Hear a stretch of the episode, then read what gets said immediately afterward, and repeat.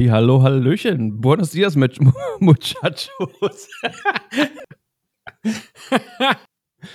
Sorry. Halli, hallo, hallöchen. Oder wie man vielleicht in Nigeria sagen würde, Buenos dias, muchachos. oh mein Gott. Sorry, Leute. Was für eine Wahnsinnsüberleitung. Jetzt schon die beste Folge der Woche, würde ich sagen. Die elfte übrigens. Nein, ähm, wir sind wieder da, hier auf dem Blocktrainer Bitcoin Podcast mit unserem kleinen Wochenrückblick. Ich bin der Phil. Und ich bin der Mike. Uh. Der Mike mit der Blockzeit vielleicht? Ja, hat er auch parat. 775013. Korrekto. Wir nähern uns immer mehr der Schnapszahl. Oder, ich weiß nicht, für Nicht-Alkoholiker, vielleicht kann man sie auch die Saftzahl nennen, ich weiß nicht. die 6 mal die, 6 mal die 7. Wir ja. versuchen es äh, wahrscheinlich im übernächsten Podcast mit der 777777. Genau, wir versuchen uns damit zu synchronisieren. Wir, wir, wir passen alles darauf ab. Ja, genau. Okay. Let's go. Fangen wir an. Es gibt, wie schon angesprochen, Neuigkeiten aus äh, Nigeria. Und zwar ist der, der Bitcoin-Preis dort explosionsartig quasi auf knapp 40.000 US-Dollar angestiegen. Also umgerechnet sind das 17,8 Millionen nigerianische Naira. Trotz alledem sind die da an den äh, Dollar natürlich gekoppelt. Und äh, es gibt nur Vermutungen, was diesen Preisausbruch äh, als Hintergrund hat, aber wahrscheinlich ist es darauf zurückzuführen, dass der äh, CBDC äh, des Landes, der, der, ja, der E-Naira eingeführt werden soll und die Regierung probiert es quasi über den Weg sozusagen die Konkurrenz, die attraktive Konkurrenz äh, sch äh, schlechter äh, in Form eines zu hohen Preises dastehen zu lassen, damit die Bevölkerung sich irgendwann denkt, hey, der E-Naira, der ist ja schon ganz interessant, weil er ein bisschen günstiger ist. ja, nette Idee. Also es gab ähnliche ähm, Situationen auch in, in Japan kürzlich, wo versucht wurde, der äh, CBDC einzuführen und äh, überraschenderweise fand es die Bevölkerung auch gar nicht so cool. Und die haben es dann irgendwie eingestellt, vorübergehend, dauerhaft. Man weiß es nicht. Es ist noch eingestellt, oder? Ich weiß gar nicht, ob die das wieder aufgenommen haben, aber ich glaube, ich habe da nichts weiter davon gehört. Auf jeden Fall ist es auch da auch ein bisschen verlaufen. Und in Nigeria gibt es ähm, aktuell auch äh, Bargeldabhebungs-, also Begrenzungen äh, ähm, im, im Bargeld abheben, im Cash, äh, an Cash-Automaten. Also es darf maximal 20.000 Naira, also 43,5 Dollar ungefähr, oder pro Tag oder 100.000 Naira umgerechnet 271 US-Dollar äh, abgehoben werden. Und ja, trotz alledem ist der äh, Bitcoin recht hoch im, im Kurs, also mit Kurs im Sinne von äh, wird gut angenommen in dem Land von der Bevölkerung. Kleines Beispiel dafür ist auch, äh, finde ich, ein ganz witziger Fakt, der, wenn man bei Google die Suche bei Bitcoin eingibt, äh, gibt es in, in Nigeria im Vergleich zu allen anderen Ländern die höchste, ist das der höchste Trend quasi. Also, ich habe den Satz falsch angefangen, aber äh, ja, das meist, das meiste, äh, der meist eingegebenste Suchbegriff der Welt bei Bitcoin ist in diesem Land. So rum. Puh. Gerettet. Gerettet. Ja. Hast du noch irgendwas noch Spannendes dazu? Nee, ich habe eigentlich keinen äh, spannenden Take mehr dazu. Ich ähm, bin eigentlich nur gespannt, ob sich die Lage bzw. die Einstellung der Bevölkerung in Nigeria irgendwann mal wendet und der E-Naira tatsächlich mal Adoption erfährt. Ja, das hoffen ja Zentralbanken generell, ne? Ja, was wird spannend zu sehen, ob Auf das tatsächlich Fall. passiert über die nächsten Jahre. Ja. Oder ob sich ja vielleicht Stablecoins und Bitcoin da ähm, als bessere Wertespeicher sozusagen beweisen. Ja, es wird sich natürlich dann auch das durchsetzen, was äh, den größten Nutzen und den größten äh, Zweck für die Anwender, für die Bevölkerung hat. Ja. Exactly. Okay, gehen wir nach Asien. Genau, machen wir. Wir lassen so. den Sonnenhut auf. ja, genau. Es geht in den Libanon. Und zwar hat der Libanon zum 1. Februar seine Währung um 90 Prozent abgewertet. Das natürlich erstmal sehr, sehr heftig klingt. Ist es tatsächlich auch. Denn die Menschen vor Ort flüchten sozusagen, und das sieht man auch ganz deutlich, in USDT, also US-Dollar Tether und in Bitcoin, um sich irgendwie vor dieser Inflation zu schützen, die damit einhergeht. Als ähm, Referenz kann man an der Stelle vielleicht nennen, dass nur Venezuela und Simbabwe eine höhere Inflationsrate hatten, also eine jährliche höhere Inflationsrate und äh, Libanon dann schon tatsächlich bei 122 Prozent ähm, year over year, also von Jahr zu Jahr liegt, was mhm. einfach nur wahnsinnig ist. Was mir dazu einstellt, ist, äh, Entschuldigung, einfällt, ist äh, dieses Buch von Alex Gladstein, äh, Check Your Financial Privilege, also checkt eure finanziellen Privilegien ich glaube, wir können uns alle nicht vorstellen, wie heftig es ist, wenn die Währung in einem Jahr um 122 Prozent fällt. Ja. Das ist wirklich völliger Wahnsinn. Als Beispiel mal, damit man ein paar handfeste Zahlen hat. Der monatliche Mindestlohn ist durch diese Inflation real von 100, Entschuldigung, von 450 US-Dollar auf nur noch knapp 17 Dollar gefallen. Monatslohn, Leute. Das ist echt völliger Wahnsinn. Und dadurch liegen knapp 78 Prozent der libanesischen Bevölkerung mittlerweile unterhalb der Armutsgrenze. Das ist also völliger ja, Wahnsinn aus, aus Bitcoiner Sicht, was da gerade passiert. Und ja, einfach, ähm, dass ihr da noch mal ein paar Zahlen habt. Man hat innerhalb der letzten zwölf Monate die M1-Geldmenge, also die Gesamtgeldmenge im Libanon, von knapp 53 Milliarden libanesischen Pfund auf knapp 90 Milliarden jetzt am 1. Februar ausgeweitet. Daher kommen halt diese äh, knapp 90 Prozent äh, äh, Geldentwertung bzw. Inflation. Einfach völliger Wahnsinn, was da passiert. Wie gesagt, die Leute flüchten sich ganz deutlich zu sehen in Bitcoin und USDT. Und ja, einfach irgendwie traurig zu sehen, aber bleibt ja, äh, abzuwarten, ob die Leute da tatsächlich gegebenenfalls wie in Nigeria auch immer mehr auf diese Lösung setzen als die Lösungen, die da von der Politik kommen. Ja, kein Wunder, dass das Interesse dann natürlich steigt, sich dann nach äh, Alternativen umzusehen, ja, wie Bitcoin oder ja, teilweise noch klar Stable, Stablecoin und äh, Tether und sowas. Aber mh, hm, auch das ist dann immerhin erstmal besser, als sein Geld dabei zuzuschauen, wie es verbrennt in, der, in dieser Wahnsinnsinflation. Ja, absolut. Also im, Vergleich zum nigerianischen äh, Pfund ist es auf jeden Fall an der Stelle nochmal wesentlich besser, definitiv den, den Dollar zu halten. Und wenn man das über den USDT einfach über Smartphone machen kann, mit einer Wallet, die man einfach runterlädt, ohne KYC und so weiter, ist das halt einfach erstmal das Beste, was man machen kann an der Stelle. Wenn man dann long-term noch ein bisschen was machen will, würde ich es auch über Bitcoin machen an der Stelle. No financial ja. advice, das wisst ihr. Aber ja. Bitcoin. Ja, korrekt. Bitcoin fixes das, Leute. Bitcoin. Sehr gut. Ja, ich habe nichts mehr dazu. Wie sieht es bei dir aus? Nee, alles, alles, alles, alles gesagt. Ja. Können wir weiter äh, übers Meer hüpfen, oder? Genau, springen wir mal ein bisschen über den Atlantik und äh, gehen in die USA. Und zwar hat, wie auch die Märkte das erwartet haben, die Fed, die Federal Reserve, die Leitzinsen des Dollars von 4,5 auf 4,75 Prozent angehoben. Das hat eigentlich kaum Auswirkungen auf den Markt gehabt, wie das zumindest jetzt diese Woche zu beobachten war. Denn der Markt hat das prinzipiell eigentlich schon eingepreist. Und das Wichtigste, denke ich, an dieser Stelle ist ein etwas größerer Zeithorizont, denn man geht davon aus oder der Markt erwartet aktuell, zumindest nach den, nach den aktuellen Zahlen, keine höhere Anhebung des Leitzinses als auf 5%. Das heißt, wir würden nochmal ja. um circa 0,25% anheben sozusagen. Entschuldigung, die USA würde anheben, wir nicht. Wir würden das gar nicht tun. Wir würden zugucken und später alles wir, nachmachen. Ja, genau.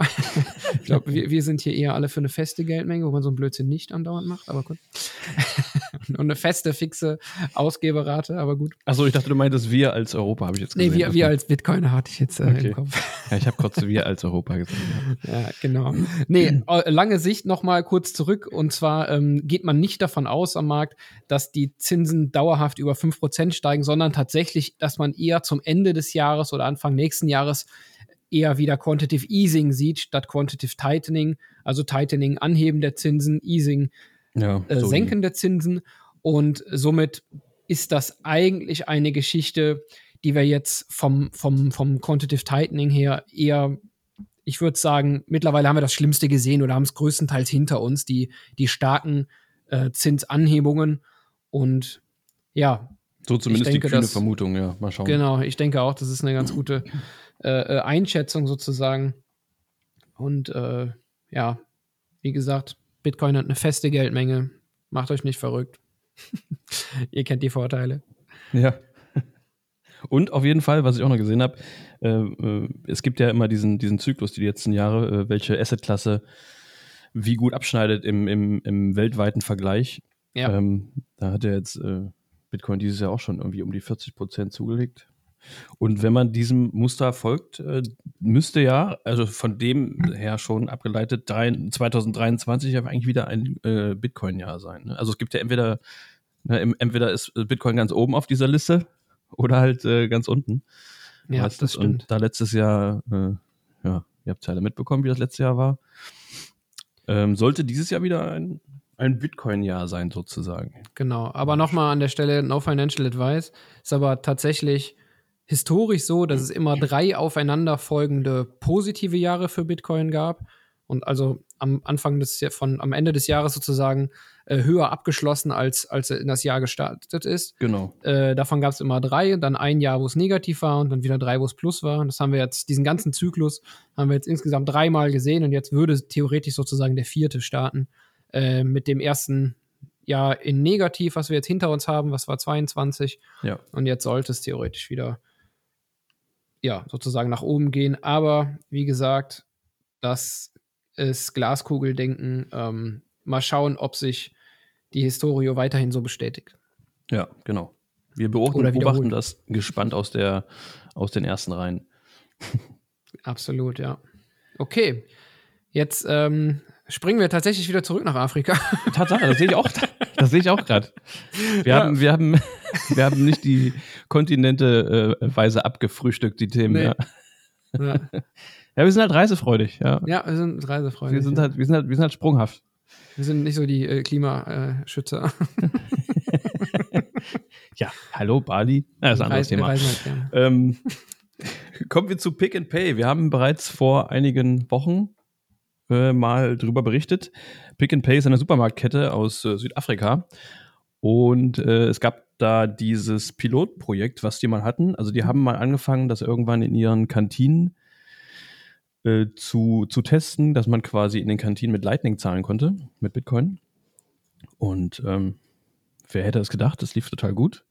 Dann gab es eine zweite Testphase, in denen 30, an, 30, an 39 Standorten äh, auch Lightning-Zahlungen äh, angetestet wurden, ausprobiert wurde. Und das lief auch ganz gut. ja, und nun ist es halt soweit und es wurde auf, auf ich glaube, das gesamte Netz ist es sogar auf 1628 Standorte ausgeweitet und äh, es wurde offiziell jetzt eingeführt, Lightning-Zahlungen dort anzubieten. Also man kann von nun an in allen 1628 Pick-and-Pay-Filialen in Südafrika mit Lightning zahlen. Ist das nicht großartig? Wupp, wupp. Wupp, Bitcoin. sehr, sehr cool, ja. Ja, ist eine Partnerschaft mit äh, Electrum und ähm, CryptoConvert. CryptoConvert kenne ich nicht. Ja, Electrum kennt man ja, die sind ja, weiß nicht, ist eigentlich ein Urgestein, ne? Genau, ja. CryptoConvert ist, äh, soweit ich das verstanden habe, die Firma, die hingeht und die QR-Codes, die es an diesen Terminals von Pick and Pay sowieso schon gibt, so lesbar macht, dass eine äh, Lightning-App beziehungsweise eine Lightning Wallet diese lesen kann und an diese zahlen kann. Also das sind die, die sozusagen im Hintergrund die Infrastruktur bilden oder okay, bieten, ja. äh, um das Ganze nutzbar direkt zu machen in den Stores, ohne jetzt groß ähm, vor Ort an jedes Device irgendwie einmal ran zu müssen und das Lightning-fähig zu machen und so weiter und so fort. Also dieses QR-Payment ähm, funktioniert bei Pick and Pay sowieso schon relativ lange, soweit ich das gesehen habe. Mhm. Äh, und die Crypto Convert geht halt eben hin und macht das sozusagen Lightning-fähig, um es kurz zu sagen. Ja, ja. Ja. ja. Ja, Mitte Oktober äh, ebnete die, äh, die Behörden, die südafrikanischen Behörden den, den Weg dafür. Da wurden die Gesetze ein bisschen angepasst, dass diese, ja, dass generell Kryptowährungen äh, als äh, finanzielle, ähm, ja, wie sagt man, Finanzprodukte anerkannt sind, sage ich jetzt mal. Und ähm, ja, und dann lief das halt alles. Der Sprecher von Pick and Pay äh, erklärte natürlich, dass es ähm, schnell und günstiger als äh, ja, alternativen Sachen funktioniert und die scheinen alle ganz happy damit zu sein. Schätzungsweise haben 11 Prozent der Bevölkerung in Südafrika auch äh, Bitcoin oder Krypto noch. Ja, vielleicht schwankt das irgendwann rüber nur nach Bitcoin. Das ist alles eine Frage der Zeit meistens. Aber immerhin recht weit verbreitet. Also das sind schon ein paar Millionen für so ein kleines Land. Das ist schon ganz ordentlich. Und ja, wieder mal genau. zeigen sie uns, wie es geht. Also, wenn mal ohne Scheiß, wenn hier in, in, in Deutschland in irgendwelchen Supermarktketten, auch wenn das bloß beim Netto ist oder so, wenn die da Lightning anbieten, stell mal vor, das wäre der Hammer. Ja, allerdings äh, hatten, hatte Pick and Pay diesen riesen Vorteil, wie gesagt, dass die die, also diese Zahlungsmöglichkeit mit einem QR-Code generell schon hatten. Ja. Und darauf konnte man halt super aufbauen. Die sind halt ein bisschen also, weiter, was so Techn Technikkram angeht als Deutschland. Absolut, genau. Deutschland ist ja dritte Weltland, was das angeht. Ne? Und äh, genau, was, was, an der Stelle, glaube ich, auch noch ganz interessant ist, und das ist auch so ein bisschen das ähm, Thema, glaube ich, für Pick and Pay, ist, dass die Lightning-Transaktionen ja sofort gesettelt sind. Das heißt, ja. man muss nicht warten, bis sozusagen die Kohle tatsächlich da ist. Und ich glaube, von der, von der Merchant-Seite, also der, von der, von der Händlerseite, ist das äh, super spannend für die. Und das bleibt auch spannend zu beobachten, wie das der äh, an der Stelle weitergeht. Und ob die irgendwann daraus ein positives oder auch negatives Fazit ziehen und sagen, das ist, das ist richtig cool, wir wollen da mehr drauf bauen. Ähm, ja, ja, auf jeden Fall. Genau. Also man hofft ja auch immer, dass dann ähm, Oft ist es ja auch so, dass andere Firmen darauf aufmerksam werden, gucken sich das dann vor Ort an und übernehmen das dann. Ne? Das wäre dann das, äh, der zu wünschen, wünschenswerte Effekt davon. Ja, mal schauen. Absolut, ja. Es ist auf jeden Fall immer noch als äh, Pilotprojekt an der Stelle zu sehen. Ich glaube, es gibt in keinem anderen Land so viele Supermärkte oder, oder halt Supermarktkette, die das äh, schon so weit ausgerollt hat, oder? Vor allen Dingen Lightning-Zahlung mhm. äh, und nicht irgendwie, ja, wir benutzen jetzt Bitcoin und dann On-Chain oder so Crap. Ja, also, oder wir kleben ja. erstmal den Aufkleber außen dran, aber wenn du drinnen fragst, äh, bitte? ja, soll es auch äh, geben, habe ich gehört. Bit, was? ja, ja. Aber wir, wir spielen da auf ein, äh, eine Aussage ähm, an, die in El Salvador wohl so äh, passiert ist. Das, hat, Ach, das hast du rausgehört, ja, krass. Ja, ja tatsächlich gemeint, ja. Doch, doch. Äh, das können wir ganz, können wir, genau, ja. können wir ganz kurz ja nochmal drüber quatschen, ja. Genau, es gibt einen äh, Reisebericht von äh, René, glaube ich. Ja, ja richtig gut.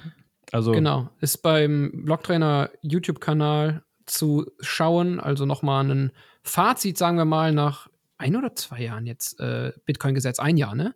Nach ein Jahr Bitcoin-Gesetz jetzt in äh, El Salvador. September 21, oder? Ja, klar, 21. Ja, gut, dann ein Jahr, ja. Genau, etwas September über ein Jahr. 21, ja. Ja. Also, nur damit das nicht falsch verstanden wird, der Blogtrainer macht weiterhin Bitcoin-Content. Äh, es, ist, es ist kein Reiseger äh, Reisegericht, wollte ich gerade sagen. Ein Reise, es ist kein Reisebericht, der darauf abzielt, wo man sich am schönsten sonnen kann und wo es leckere Cocktails gibt und äh, welcher Club abends offen hat. Aber Bitcoin Beach kommt vor. Ja, das stimmt. da waren noch ein paar Leute, die Spaß hatten am Strand. Ja, ja es geht gesehen. natürlich um, um, die ganze, also es war, es gab eine Delegation wieder äh, und es ging natürlich um die ganze Bitcoin. Ähm, ja, Adoption im, ja, im Land, ja, äh, einfach, ja, genau. Und äh, ja, genau, wie es, was nach einem Jahr passiert ist und, und so weiter. Aber genau. war sehr gut gemacht, sehr empfehlenswert. Wer es noch nicht gesehen hat, schaut da mal rein. Genau, absolut. Ja, okay. zurück auf unsere Agenda. Da waren wir jetzt, ja, Südafrika, soweit alles zugesagt, ne? Ja, aber äh, da wir sowieso schon als die äh, Piloten bekannt sind auf Twitter, da gab es ein lustiges Meme dazu. Reisen wir jetzt einfach wieder zurück in die USA. Stimmt, das wir, war super, wir bessern ja. uns, Leute, wir bessern uns. Wir Der Fiat-Tracker, ja, äh, liebe genau. Grüße. Das, ich, ja, ich, ich muss genau. auch herzhaft lachen, als ich es gesehen habe. Dank, danke dafür, ich habe auch sehr gelacht und ich finde das absolut super, von daher gerne weiter so. Da gab es da gab's auch schon mal eins, da haben wir in einem Auto gesessen, auf einer Safari in Afrika. Ja. Das war auch cool, ja. Das war auch schön. Sehr, sehr cool, ja. Vierträger gibt sich auf jeden Fall da sehr viel Mühe und äh, mit seinem Bindel. Ja, Finde ich, find ich absolut super. Check mein Bindel. Okay. Ja, wie gesagt, zurück in die USA, gelandet in, ich weiß gar nicht, wo MicroStrategy. Ich die sind glaub, die absoluten äh, Jetsetter. Ja, Michael Taylor sitzt in Miami, sagen wir einfach mal, wir landen in Miami. Wahrscheinlich, ja, vermutlich ist der Hauptsitz in Malta oder so. ich weiß nicht. ich weiß es auch gar nicht. Genau. Okay, ähm, MicroStrategy hat einen Verlust in Höhe von 1,3 Milliarden US-Dollar verzeichnet. What? Da muss What? eigentlich dieses Thumbnail, oder? Von diesen YouTubern eigentlich jetzt dazu. Mit diesen aufgerissenen Mündern und den Händen im Gesicht. Oh mein Gott. Verlust. Wir werden alle sterben. genau. Ähm, ja, also es ist natürlich nur ein Papierverlust. Man hat diesen Verlust ja. nicht realisiert. Das steht sozusagen nur auf dem Papier. Es ist keine ähm, ja, kein, kein Verkauf oder sonst irgendwas hat stattgefunden und MicroStrategy hat auch nichts verkauft, keine Bitcoin und so weiter. Nur um Das Steuerausgleich mal, letztes Jahr. Ja, ne? genau, klarzustellen, es gab einen Steuerausgleich, den man gemacht hat. Dafür hat man dum, dum, dum, glaub, 704 Bitcoin ja. verkauft. Die hat man aber auch, das hat Micro, MicroStrategy, beziehungsweise Michael Saylor, MicroStrategy, oh, welcome. Ähm, äh, Michael Saylor dann später auch bekannt gegeben, die hat man nur, ich glaube, im November oder so verkauft, um den Verlust geltend zu machen, hat die dann im Januar auch direkt wieder zurückgekauft und dann sogar tatsächlich ein bisschen mehr BTC. Also das Unternehmen hat unterm Strich sogar noch ein bisschen was dazugekauft. Und Kommt ja, im Prinzip, genau, kann man diesen in Anführungszeichen Papierverlust ähm, ja auch absolut auf den ähm, Kursrückgang von Bitcoin über die letzten zwei Jahre zurückführen. Genau. Und das ist aus Sicht von MicroStrategy überhaupt nicht schlimm, denn man hält ganz stark fest an der Bitcoin-Strategie. Man steht da voll hinter. Das haben CFO und CEO gesagt beziehungsweise ehemaliger CEO bei MicroStrategy. Genau. Ähm, Michael Saylor ist ja zurückgetreten, ist der nur noch Chairman. Aber gut, und ähm, ja, man hält daran fest, man bleibt auf der, auf der Bitcoin-Strategie sozusagen. Das ist das aus meiner Sicht wichtigste Fazit zu diesem Artikel. Ja. Und was auch bekannt gegeben wurde bei dieser Konferenz, äh, bei der der Verlust äh, äh, ähm, ja, bekannt gemacht wurde, ist, dass MicroStrategy jetzt eine Lightning-Konferenz für Unternehmen ins Leben gerufen hat. Ganz coole Sache, oder? Yes. Ja, klingt genau. mega. Ich mal gucken, ob ich Zeit habe in meinem Kalender. Nee. ja, Und ich weiß gar nicht, ob es offiziell ist oder ob man nur mit Einladung reinkam. Die, diese, diese Bitcoin-Konferenz, diese oder Bitcoin for, äh, wie war das? Bitcoin for Businesses oder was sie mal gemacht haben vor einem ja. Jahr. Das war tatsächlich öffentlich, oder? Also Konnte also ich gehe davon aus, dass es keine, keine, ähm, keine öffentlich, kein öffentliches Event. Also das ist schon auf Business ausgelegt. Das geht, denke ich mal. Ich habe da jetzt gar nichts ja. großartig zugelesen. Aber ich meine, vor einem, vor einem Jahr hatte Roman sich als Unternehmen generell ähm, mit einem Blogtrainer da angemeldet und konnte dann den Stream auch verfolgen und hat dann, glaube ich, auch darüber berichtet. Oder René hat dazu äh, parallel ähm, äh, gepostet, mitge mitgetreten. Ich meine schon, doch. Irgendwas das, war da, ja. Das irgendwann mit, da war auf jeden Fall irgendwie was. Könnte sein, dass das wieder passiert. Wir klären es mal ab. Und dann ähm, schauen wir mal, was dabei rumkommt. Das ist ja schon generell schon bullig genug, wenn ein Unternehmen ankündigt, äh, ein Lightning-Event zu organisieren. Also klar, für MicroStrategy ist das natürlich äh, gerade als Bitcoiner wenig überraschend, aber es ist ja generell mega coole Sache. Die ja. sorgen auf jeden Fall, das richtig voranzutreiben. Finde ich auch super cool. Vor allen Dingen auch, dass MicroStrategy als ganzes Unternehmen da so mitzieht. Es ja. geht ja auf jeden Fall von Michael Taylor aus. Ich denke, davon kann man fest ausgehen. Es ist aber cool, dass die alle so mitziehen und sich, ähm, ich sag mal, mitreißen lassen an der Stelle. Das finde ich schon super cool. Was ich auch gerade jetzt nochmal äh, dazu erwähnen wollte, äh, wenn man mal berücksichtigt, ja gut, man liest diese, diese Schlagzeile, ne? hier die äh, Papierverlust gemacht, 1,3 Milliarden, wow, wow, wow, Katastrophe. Aber seit dem Kauf, also die zu der Bitcoin-Strategie, die MicroStrategy hat, die äh, Michael Saylor angekurbelt hat damals, ähm, hat das Unternehmen, also die Aktie, der Aktienwert des Unternehmens 117 Prozent ungefähr zugenommen seit August 2020. Und ja. ähm, was immer relativ gut, ähnlich parallel zum Bitcoin-Kurs auch äh, ja, steigt und fällt. Also der Bitcoin hat in der Zeit ungefähr 98 Prozent gemacht. Das läuft immer recht äh, parallel, natürlich mittlerweile. Aber das dazu, äh, wie gut es dem Unternehmen geht. Ne? Die haben irgendwie, glaube ich, einen Rekordumsatz jetzt auch irgendwie gehabt im vierten Quartal 2022 von 132,6 Millionen US-Dollar und äh, ja, hat die Erwartungen der Wall Street übertroffen. Also dem Unternehmen geht es auf jeden Fall in den letzten Jahren nochmal deutlich besser als die Jahre davor. Womöglich auch im Zusammenhang mit der Bitcoin-Strategie, die die fahren. Ne? Absolut. Was man dazu sagen kann noch ist, dass man von circa 50 bis 70 Millionen im Jahr Umsatz kam in den Jahren vor, vor Corona. Mhm. Und äh, in, 22, Entschuldigung, in 2020 hat MicroStrategy angefangen, den Bitcoin-Plan sozusagen zu verfolgen. Und seither ähm, kann man ja ganz grob sagen, haben sich die Gewinne circa verdoppelt. Ja. Entschuldigung, Umsatz, nicht Gewinne. Umsatz, ja, Umsatz, genau. Genau. Alright.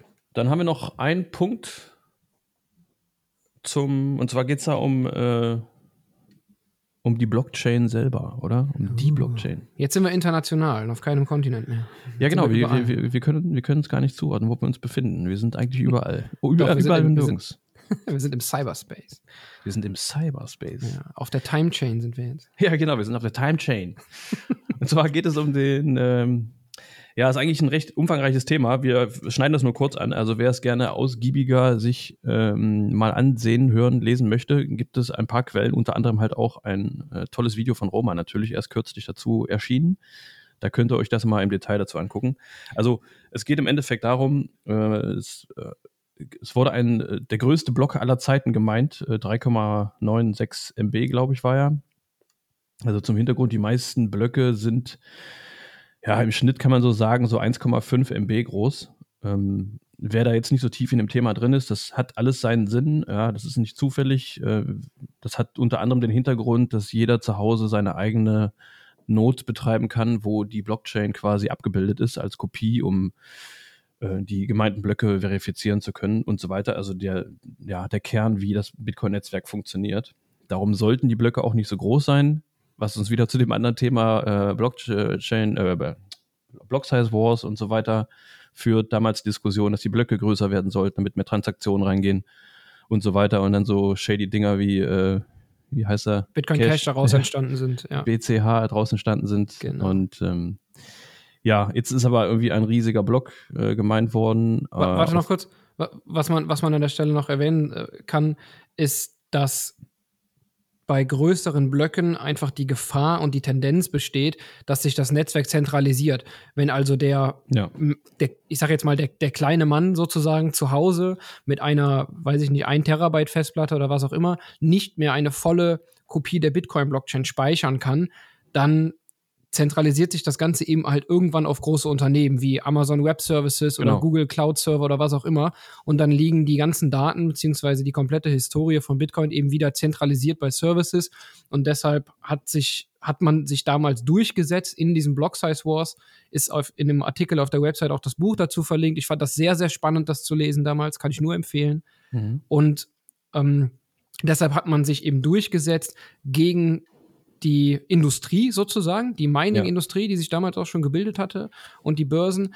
Ja. Äh, also haben sich die, die User durchgesetzt, die Full-Node-Betreiber und haben kleine Blöcke durchgesetzt, sodass man weiterhin als kleiner Mann, wie eben angesprochen als Beispiel, eine Full-Node betreiben kann und diese, also das Bitcoin-Netzwerk also sich eben eher weiter dezentralisiert als äh, eine ja, also durchgesetzt im Sinne Zentralisierung zu zeigen. Von, von, die wollten bei dem bestehenden System bleiben, weil sie halt der Überzeugung waren, dass das das richtige System ist, ja. Richtig, genau. Und dass man eben nicht auf dem Main Layer skalieren muss mit mehr Transaktionen, ja. sondern das auf einem Second Layer macht, so wie es ja mit Lightning auch mittlerweile gekommen ist. Aber 2017 ja. war das halt, oder 16, 17 startete das Ganze so. 17 war es dann irgendwann zu Ende. Ich meine, nee, 18 war es zu Ende. Ja. Ähm, genau. Und äh, da. Ähm, damals auch, damals auch, glaube ich, wenn ich mich recht erinnere, war das ja. Äh, äh, ange, ange, angedacht, nee, nicht, äh, wie sagt man, ähm, ein Vorschlag von Hal Finney, glaube ich, gewesen, ne, gegenüber Satoshi, wer auch immer Satoshi war, äh, generell auf diese Blockgröße sich festzulegen, ne?